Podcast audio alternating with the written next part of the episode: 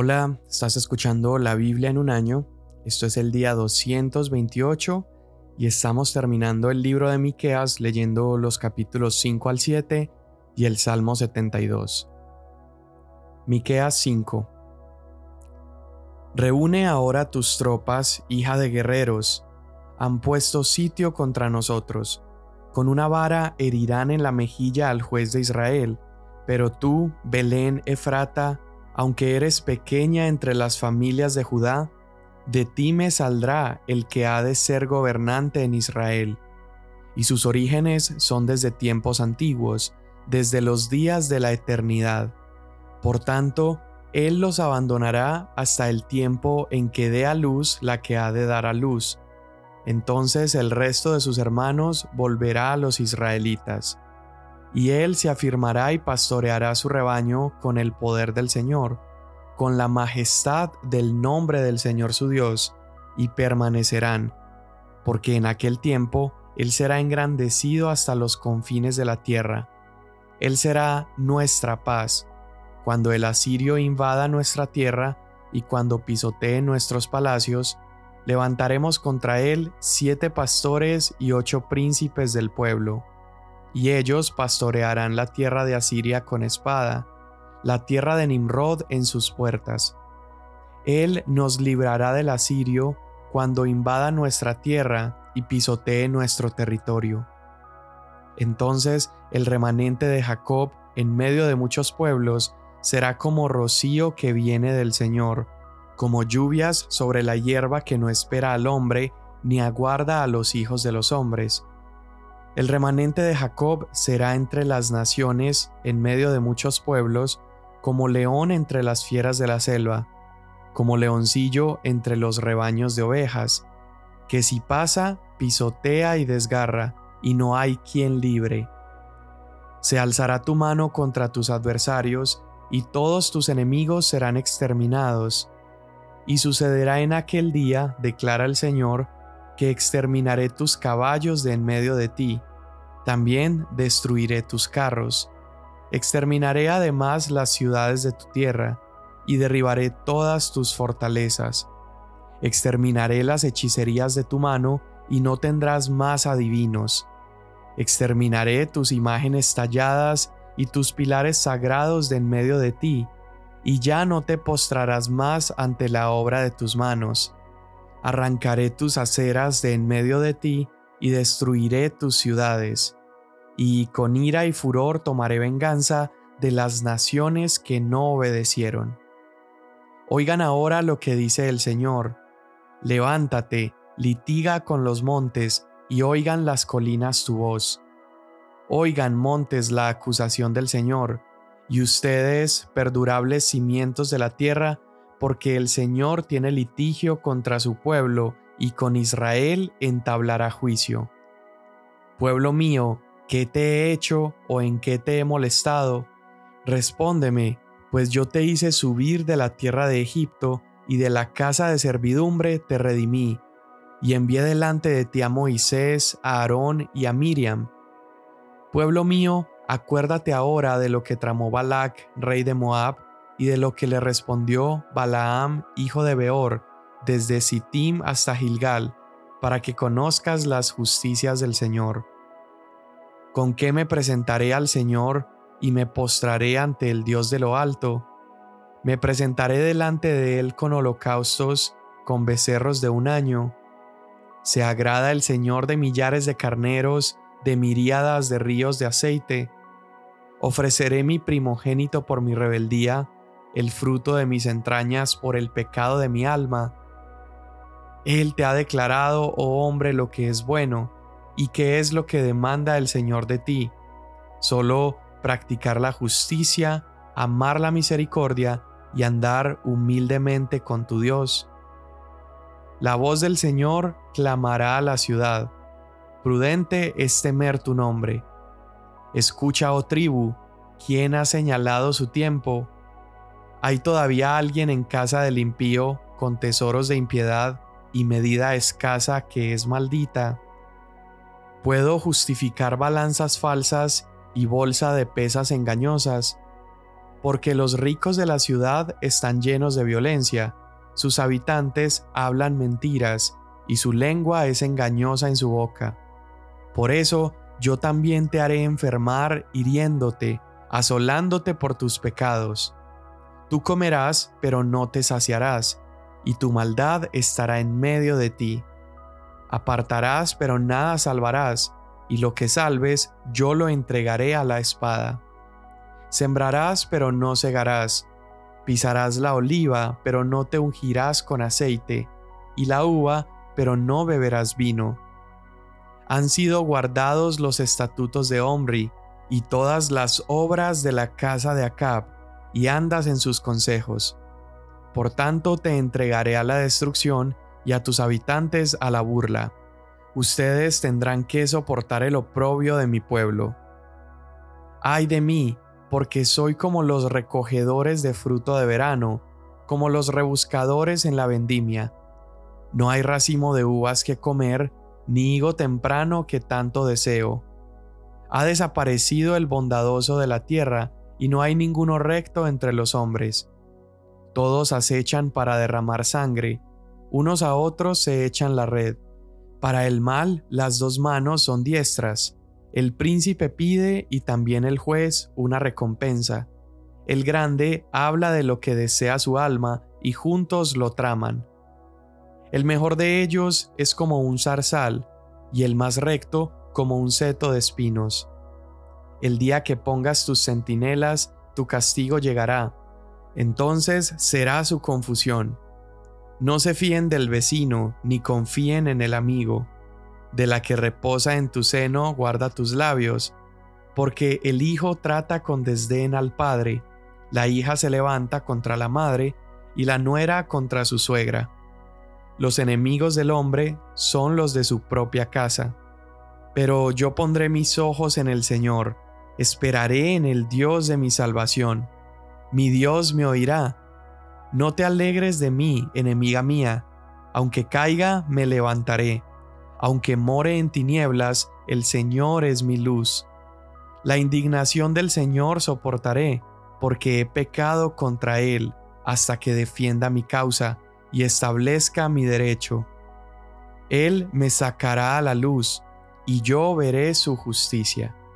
Entonces mi enemiga lo verá y se cubrirá de vergüenza la que me decía, ¿Dónde está el Señor tu Dios? Mis ojos la contemplarán entonces será pisoteada como el lodo de las calles. Viene el día para la edificación de tus muros, aquel día se extenderán tus límites. Viene el día cuando ellos vendrán hasta ti desde Asiria y las ciudades de Egipto, desde Egipto hasta el río, de mar a mar y de monte a monte.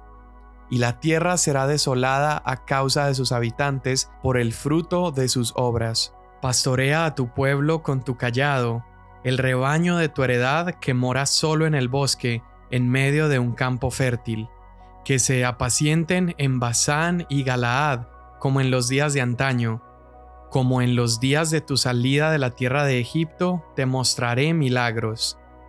Verán las naciones y se avergonzarán de todo su poderío. Se pondrán la mano sobre la boca, sus oídos se ensordecerán Lamerán el polvo como la serpiente, como los reptiles de la tierra. Saldrán temblando de sus fortalezas, al Señor nuestro Dios vendrán llenos de miedo y temerán delante de ti. ¿Qué Dios hay como tú, que perdona la iniquidad y pasa por alto la rebeldía del remanente de su heredad? No persistirá en su ira para siempre, porque se complace en la misericordia volverá a compadecerse de nosotros, eliminará nuestras iniquidades. Sí, arrojarás a las profundidades del mar todos nuestros pecados.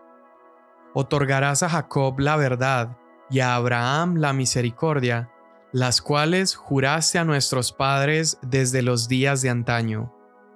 Salmo 72 Oh Dios, da tus juicios al rey y tu justicia al hijo del rey Juzgue él a tu pueblo con justicia y a tus afligidos con equidad. Traigan paz los montes al pueblo y justicia a los collados.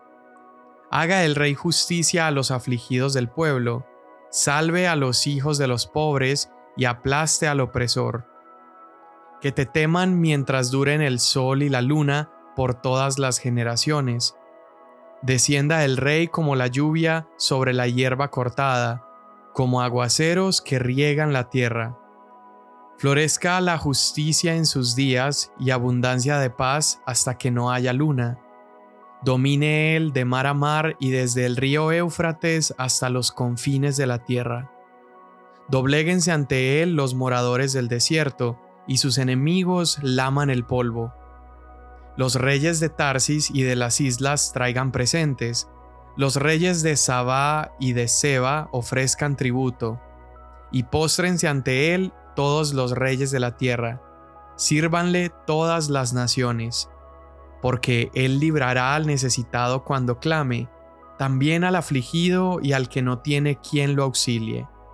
Tendrá compasión del pobre y del necesitado, y la vida de los necesitados salvará. Rescatará su vida de la opresión y de la violencia, y su sangre será preciosa ante sus ojos. Que viva pues y se le dé del oro de Sabá, y que se ore por él continuamente, que todo el día se le bendiga. Haya abundancia de grano en la tierra, en las cumbres de los montes. Su fruto se mecerá como los cedros del Líbano. Que los de la ciudad florezcan como la hierba de la tierra. Sea su nombre para siempre, que su nombre se engrandezca mientras dure el sol, y sean benditos por él los hombres. Llámenlo bienaventurado todas las naciones. Bendito sea el Señor Dios, el Dios de Israel, el único que hace maravillas. Bendito sea su glorioso nombre para siempre, sea llena de su gloria toda la tierra. Amén y amén. Aquí terminan las oraciones de David, hijo de Isaí. Amén. Bien, hoy leímos la segunda parte del profeta Miqueas, los capítulos 5 al 7, y en Miqueas capítulo 5 encontramos una de esas profecías improbables que Jesús cumplió. Miqueas 5:2 dice que de Belén Efrata saldría un pastor, un rey pastor que traería finalmente paz al pueblo que pastorearía. Y hay dos cosas interesantes que deberíamos observar. La primera es que no hay que ignorar lo tremendo que es que se mencione acerca de un rey lo cual es símbolo de poder, soberanía. Se menciona que este rey es también un pastor, y un pastor es un trabajo humilde, un trabajo sucio, y esa es la identidad de Jesús. Jesús es nuestro rey y pastor. Él es soberano, Él es excelso, Él es sublime, pero Él también es humilde, es amoroso, Él está a nuestro nivel, está a nuestro alcance. Y lo segundo a notar es que haya salido de Belén, un lugar tan improbable.